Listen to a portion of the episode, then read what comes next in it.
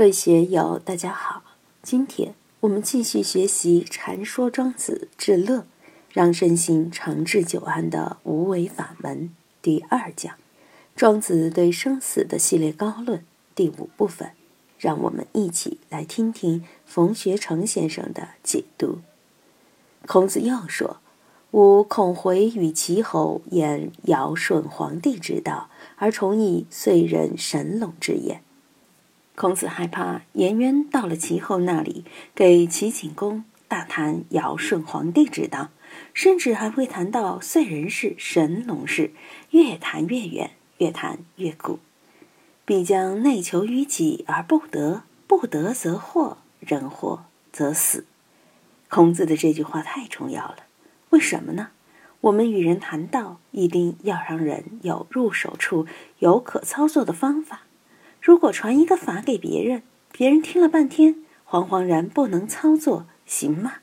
你是处于上位，给下面的说还无所谓；若是以下事上，那就危险了。中国历朝历代都有玩神仙方术的人，那些在宫廷里面玩的，玩不转了就该死。你去练长生不老之药，皇帝吃了翘辫子了，你还活得成吗？你在那里吹牛。大旱不怕，只要登台做法，七天就可以下雨。果真下雨了，好吧，赏你一千两黄金，封你为国师。下不了雨呢，对不起，那就要以国法处理你。瘟疫来了，去做法攘解，你悄悄攘解，没事儿，国家还表扬你。如果你跑到皇帝面前去拍胸口说没事，一个星期我就把瘟疫摆平，一周下来瘟疫还没除，你是不是该死呢？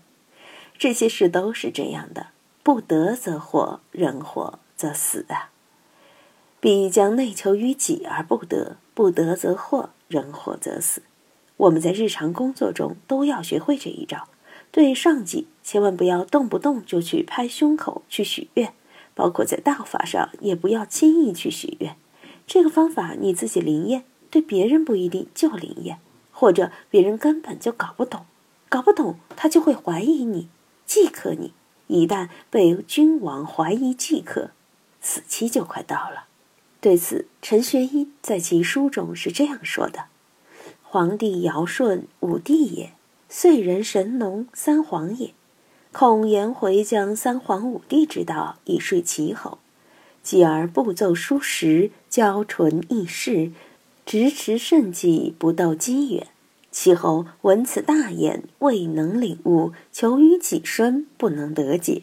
托不得解，则心生疑惑，于是奋其圣己，必杀颜回。庄子爱用故事来说理，在佛经里，特别是《百喻经》里面，也讲了很多故事，而且讲得很好。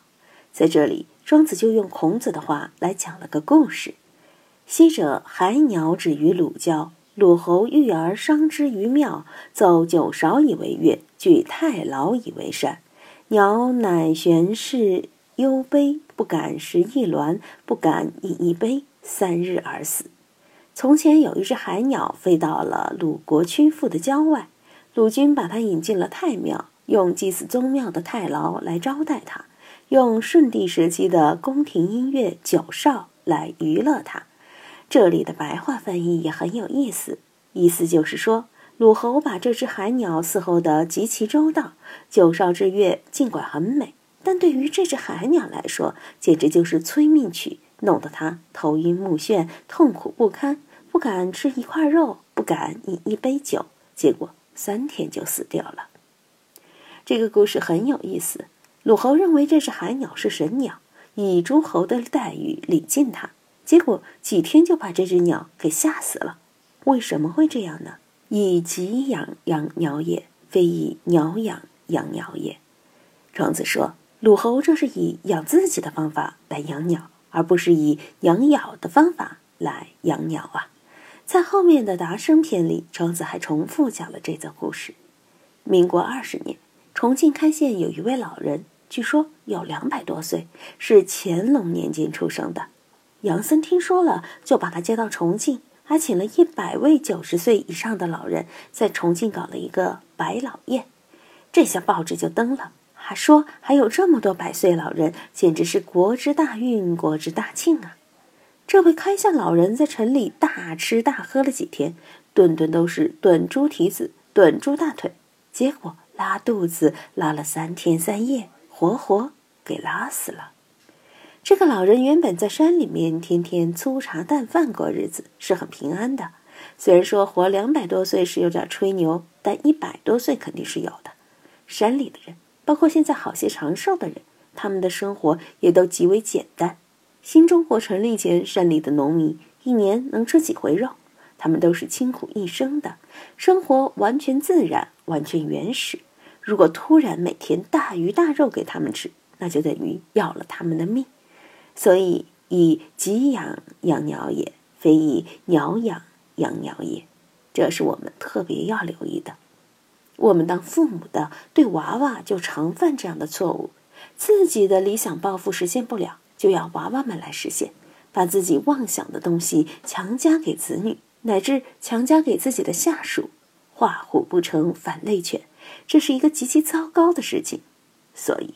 我们要因循自然，要明白什么样的人就有什么样的因缘相应，你是一点力都帮不上的。我们这个书院同学们来自不同的岗位，有不同的阅历和社会经验，想一刀切、一风吹，让大家都在这里立地成佛、立地升天，可不可能？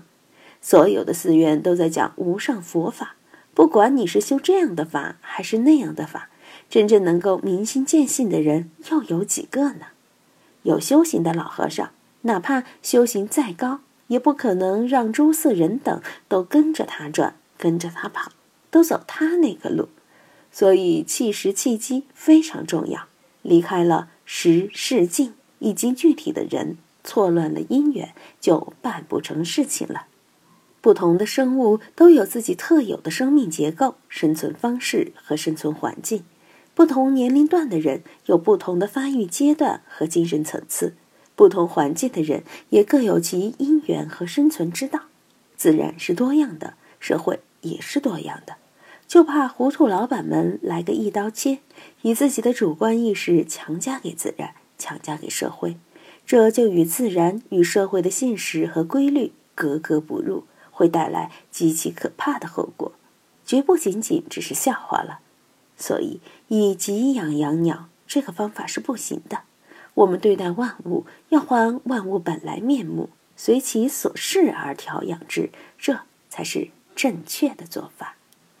今天就读到这里，欢迎大家在评论中分享所思所得。我是万万，我在成都龙江书院为您读书。